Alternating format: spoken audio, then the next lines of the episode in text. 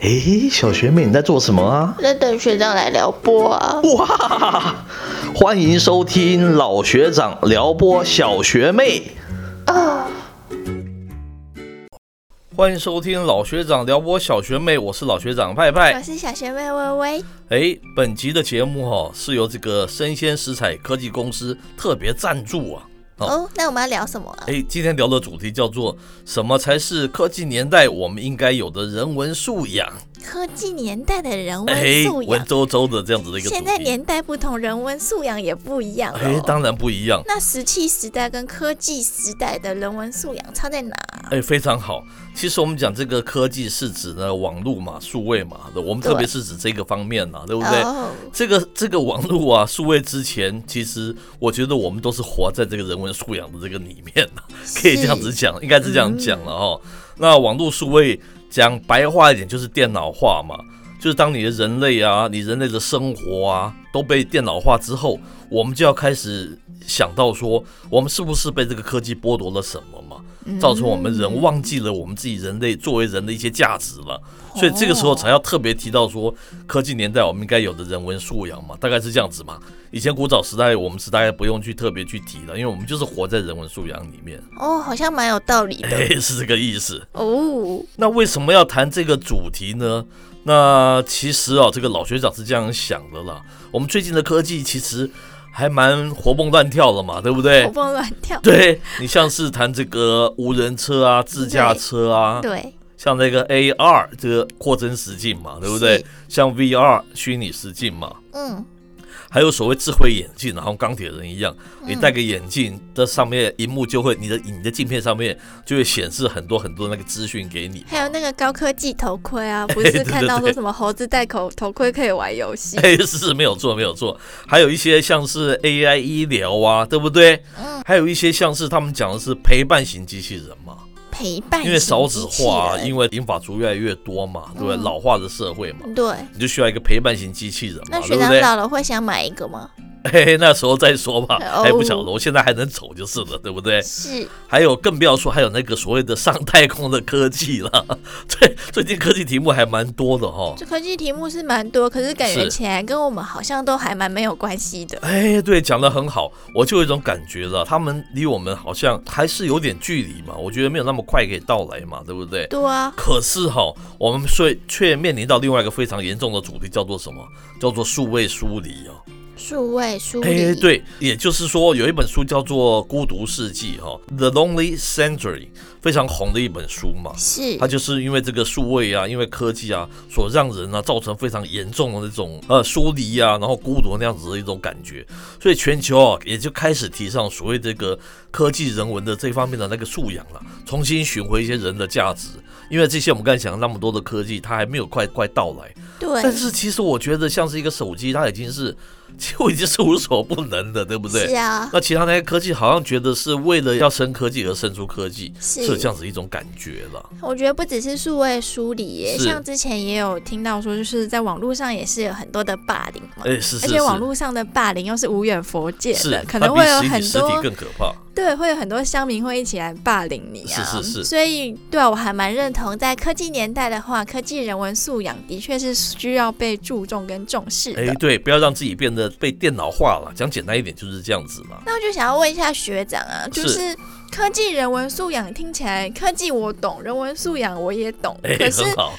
两个并在一起，跟我们以前知道的人文素养有什么不一样啊？哎，非常好的题目哈。那我们用反证法来讲了，我们讲说好什么不是科技人文，好哦啊这样大家或许有另外一个面向可以了解，对不对？是第一个叫做科技 slash 人文，这怎么讲呢？譬如说你一个公司，对不对？我对，老学长很久之前就讲说，以后所有的公司都会变成是数位公司、数位会的公司嘛。嗯，那如果有一家新公司，你说你是养一半是这个人文背景的，一半是科技人，对我觉得它不是还不能算是一个全的科技人文素养公司，这样懂那意思？因为你是分开来的哦嘛。那个人文他搞不好对科技很没 sense，科技的搞不好很没有人文，你只是把这两个放在一起。不过那个已经是 nice to have 了，对不对？也没有办法对，但是我不认为那是科技人文嘛，对不对？科技哦 slash 人文。或是你讲一个专题、一个专栏，它是一个科技，然后 slash 人文，就是有一半是科技人写，有一半是人文人，就人文背景的社我会、啊。有政治看经过，济啊在某 一个大报对对纸对嘛，对对不对？对他有一周就是那个是是可能是是资工系的教授写一个是对现在科技的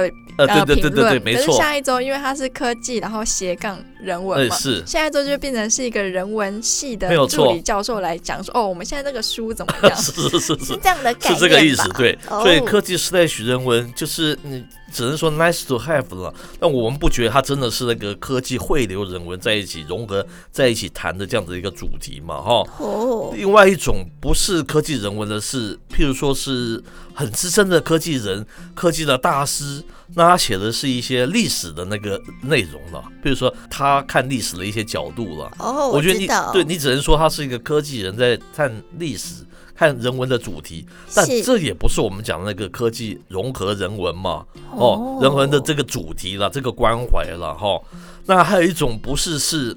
我觉得你是一面倒的姿态在面对这个科技世界了。人家说科技的即刻了，就是说所有科技人他都是最好的，嗯他是 early adopter，、就是任何新科技出来，他都是最首先去使用的。是他只是透过他的文章去去去促销、摇旗呐喊这些新的科技就产品。是所谓的开箱文，对不 对？对对对对对对，我觉得这个也不是科技人文，可是你都会你都会造成人家的有一些误解哈、哦，对不对？会以为这个就是科技人文，其实是我觉得不是这样的啊。我觉得真正的科技人文是我们不是反科技哦，科技人文并不是反科技，那是什么只？是说我们在面对科技的时候要有具备一定的那个反思能力跟叛逆的那个能力嘛。是否则你人那那你人活着要做什么？那你机器早就已经取代你，对不对？比如说机器取代了很多人的那个工作，对对不对？AI 取代很多人的工作，那需要你人做什么？所以这个时候特别需要去提倡所谓这个全球都在提倡了科技人文素养的一个提升，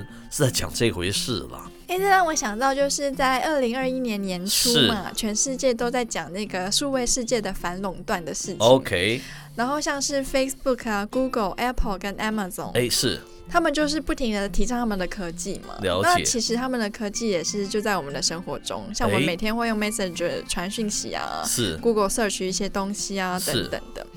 但是虽然这些科技巨部门非常强调这个科技的重要性，对不过我还蛮意外的是，美国其实很重视科技人文教育、哦，是吗？因为我就上网去查了一下，我发现像是美国很多大学，像是劳伦斯理工大学啊，是或是 San Diego 的大学，甚至是英属的哥伦比亚大学，对很多大学竟然有所谓的科技人文学系，就是，OK technological humanities，或者是他们有一些科技的人文课。 OK，那不止在大学，他们在数位公民这一块的教育是其实落实的非常好。大家只要去打一些像是 digital 跟 humanity 几个关键字， OK，你可以找到大概是上千百本书，在教我嗯们哼不管是幼教或是国中、高中老师要怎么样去教导你的学生 OK，很好科，技人文相关的素养。是所以说，其实他们虽然很推崇科嗯技，可是他们也意识到说，就是在科技这么绚丽的世界里面啊，如果说你可以达到不迷失，是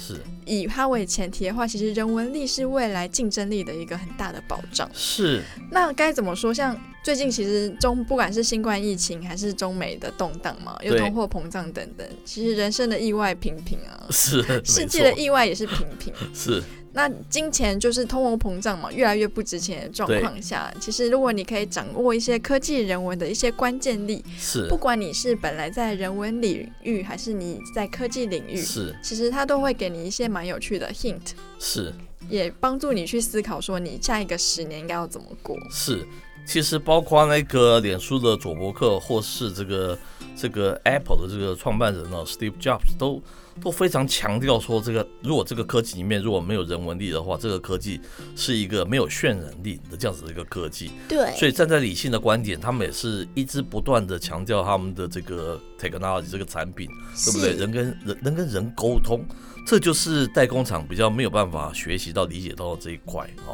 因是为他们会这些，他们是产品的的那个贩售者嘛，产对那个品牌的拥有者，哦他们要懂得跟人家沟通，所以这是一个理性的思考。他觉得自己员工要具备这种科技人文的那种能力嘛。 Google 之前他的执行长不是也说吗？他是觉得接下来十年人类会大频率用到的科技，并不是那些非常先进、很厉害的没错科技，可能就是在你呃人生生活中不经意的一个是小巧思。是，那那个巧思其实它的发源就是科技人文啊。哎，没错。所以说啊，与其担心什么 AI 机器人抢走你的那个工 作，实际上面其实真正的意涵，真正最重要的事情是你有没有具备这个科技人文的这个素养，对不对？因对，为你人是不可能排斥科技，是不可能的了哈是。科技只会越来越大嘛。那我们反过来讲说，我们现在是正面来讲说，那什么是科技人文呢？那我最近就有看到那个，我们刚才讲说这个生鲜食材这家对科技公司，对不对？是他啊就有推出六堂课，这六堂课就是一个非常深入的探讨哈，呃，而且用非常浅显易懂的方式去介绍所谓什么。用什么样的一个观点来看以未来的这个科技人文这方面的一个现象嘛？那那课程大概在讲什么东诶，西呀、哎他第一堂课哈，那根据我看到的资料是，他谈的是这个未来的生存哈，人人都需要具备这个数位三观呐、数位三很有观，意思，就是对，说，我们人家说三观不正， 对现对对实对世对界有三观，数位世界也有三观啊、是是，哦呃，一般讲那个三观是讲这个价值观嘛、世界观嘛、跟人生观嘛，哈，对，很有意思。这三观就是所谓的哲学嘛，嗯，哲学就是完全跟人有关，它是不是跟机器有关的，对不对是？哲学是非常重要。人为什么可以活在世界上面？没有说这个三观谁对谁错、啊，但是你没有很清楚的三观，你一定是活得浑浑噩噩的，一定是对非常迷茫，嗯非，常有很大的那个彷徨跟无助嘛。是诶，所以这堂课我看他介绍是，他说实体世界有三观，数位世界它也有三观，你应该怎么样看这个数位三观呢？嗯非常有意思，对不对？然后嗯提是出说，在下一个十年后，你如果具备这种数位三观，你就能够具备这个社会的生存能力哦。这么神哦，嘿，对，那我也要去报名。 嘿是是是，那他的第二堂课，他讲的是所谓的随选与随机。诶科技世界不可或缺的自觉能力哎是怎？么说呢？随选应该就像我们现在像是 Netflix 或是 Uber Eats，我哎对们随时随地想要干什么，然后数位世界会提供这样的服务来满足我们哎的需求嘛？是人就被被制约化了嘛，对不对？对，那随机应该我们的相遇就是随机吧？ 是是是，随机就是应该就是很人文的东西嘛，对不对？因对为因为在电脑发生之前，所有东西都是随机的，对，然后它里面课程有提到说，像是在实体世界消失的爱情啊，呃或对者是个人价值是怎么在科技时代消失的。是这些东西都是我们就潜移默化使用这个高科技。我所谓这高阶像 iPhone 这样子的产品，使是，用十多年之后，我们渐渐会忘掉非非常多那种哦，原本我们生活中发生一些很人文的一些东西嘛，对，对不对？嗯，那我看到他下一堂课叫做《科技世界》里面也可以找到人文温暖哦。哦，我哇对这个题目也非常感兴趣了哈、因为科技世界一般我们都觉得是非常的冷漠嘛， 对不对？对啊而，且非常的表演，好像科技世界就像脸书就是一个大舞台嘛，每个人在对上面都表演了自己，你可以被社会融入的一个大家可以接受的那种方式、那种面貌，是你就用那种面貌在上面相处。其实人跟人之间是严重的戴了一个数位的一个面具的哈。嗯，那我很好奇说，这个数位世界里面，它怎么样找到它的一种人文的温度呢？为什么找到人文的温度很重要？就是因为你在找到人文温度以后，你就可以在世，同时活在这个数位世界中，又可以保留自己的一个人文的一个价值了。我都还哇。蛮想再进一步想要了解它的内涵是什么。 那第四堂课是在说人工智慧时代如何开发自我的数位人格 。这么有趣啊、我觉得这怎么门说课呢好。适合我，因为我在是实体世界就是一个精神分裂 的人，我都我也觉得是里面有五个人住在我的身体里。是是是那它里面就有提到说，你有察觉到你被实体框住了吗？是哦，难怪我的声音世界这么丰富。是，诶，对它反而反而感觉起来它不是那个反科技嘛，它对反而要你善用这个这个数位科技，对不对？是把你平常不敢显露在外面的一些才华，你可以表现出来。这是过去、哦过去没有科技的时代是完全不可能可以做像到。是在这样网子的事情网络上骂不敢用实名码的人嘛。不不不，我们希望他是还是比较用那个正向的方式来做一些创作嘛，哦哦，这大概是这样子的一种理路嘛。好像实体世界有人用那个匿名嘛，对不对？对我知道有些人蛮有才华，他可以用匿名，可以写两三个不同的专栏的那个文章啊， 对不这对么？厉害因为，代表他不同的，可能不同的关怀的那个面向吧，可能是是政治的、经济的、人文的、科技的，他把它分开来，诶对，他可以有四个不同的面向去书写嘛，嗯对不对？类似是这样子。那你可能用匿名，有些部分你用本名，有些部分用匿名。那这个这个自我这个四位人格，也就是有点类似这样子一种方式，对不好对？酷诶他我哦，就会蛮想去听听看，到底是怎么样的去操作这样子一个，或是那个发挥自己的一个数位人格了哈。是那我看他下一堂课叫《人生演算法与配合论》，如何利用科技来赋能你的人生。Again，他这个也是正向去推崇科技这样子一种角度了哈，不传不完全是用一种反向的去反思那个科技所带来的害坏处，因为那个科技它有一个理性嘛，哎对，其实你不要说那个，就是小孩子玩 game 啊嘛，这些东西，有些东西是不是很好的是没有错啦。但是科技有它好的那一面，那理性的那一面，你是是是可以用用它的一种精神哈、哦，用它一些嗯它所谓的一用演算法来规划自己的一个生活。诶，我觉得也蛮有意思的，怎么会把这种科技跟这种人文把它融合在一起利用呢？这也是蛮有趣的一个主题嘛。我觉得我在科技世界里也是受益蛮多的。哎是学长是也是知道我很喜欢打游戏嘛。诶，对，然后我之前搬家，我整个屋子的装潢规划都是我在游戏里面认识的人帮我用是的。是是，那你不会因为玩游戏玩太多，去耽误到你现实人生的事情不吗？会啊，我还认识很多好朋友，帮我做很 多是事情。是是哦，不是工具人，我有付费的。了解，那所以你还蛮懂得利用科技的这个理性来规划自己的生活，可以这样讲了。对像有啊，些人就沉太过沉迷在那个网络世界里面，嗯也不知所为了。这个他就必须要赶快来上像类似这样子的一个课嘛就，对分不对清？楚虚虚拟跟现实嘛。哎，对对对，如何善用科技啦，来对让自己过一个 better life 嘛。对，那他的第六堂课，他提到的是像是未来科技发展的社会难题。 是，其实我觉得这个题目还蛮感慨的欸，怎么说因为像我们以前我们在课里面课本里面学到我们的教育啊，或者是对我们发展的技术，基本是上很大一部分要去解决我们社会上的难题。 OK，不管是低薪啊，是或是就是老人很多啊等等。但是其实像刚才学长有提到嘛，我们对最近新闻大家在做的科技不是上 是是火箭，要不然就是什么自驾车等等。而且上火箭马斯克还说很便宜嘛，一千三百万而已嘛。对啊，他说中产阶级都上得去， 是是好是可，怕哦！对，对那啦，他这门课就会提到说，那我们现在在用力一直往前发展一些科技，是它真的可以帮我们解决这些社会难题吗？是然后里面我觉得它很棒的是，它有提供一些线索，是，让在科技界可能是你有能力，然后你也很发达的人。哎，对如，果你来听听看的话，也许你可以知道什么是我们哎一般人真正需要的科技，哎，听起来非常棒，就对是不一个对商机无限的课啊！是，而且透过 Mask，刚才我们讲的 Mask 这个上太空的案例，我觉得好可怕、啊，就是跟那个那个做那个什么 M 型社会那个叫做是什么大秦研一讲的 N 型社会，对啊其实是有关系的嘛，就是陷落的中产阶级。嗯我发觉 Mask 甚至于忘了中产阶级这个这个这个阶层，对不对？对啊他，想到上太空科技很便宜，是指他们金字塔的那一那那一端人呢、是他把那些人误误当成是那个，难道把他当成是那个一般的 M 型，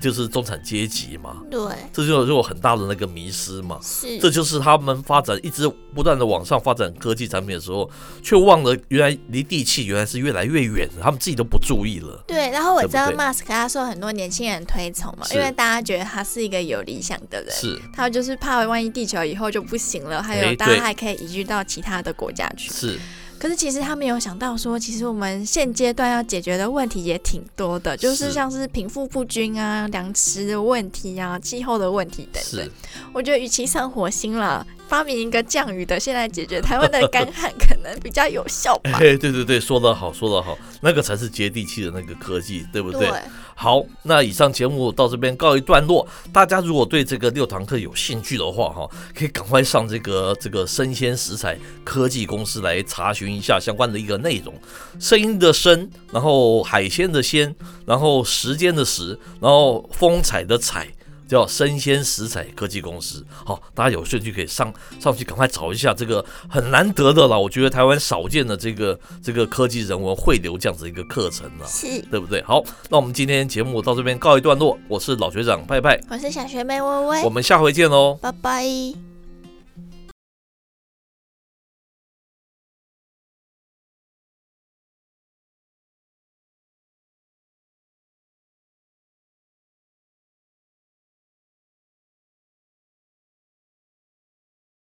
诶，小学妹，你今天被撩拨的怎么样啊？通体舒畅。哦